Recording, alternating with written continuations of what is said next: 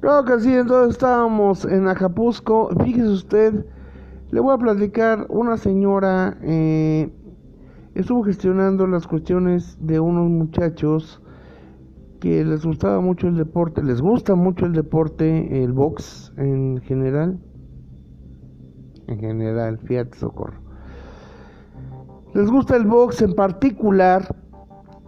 Y bueno, pues son jóvenes deportistas sin embargo, no tenían el equipo y la señora lo gestionó.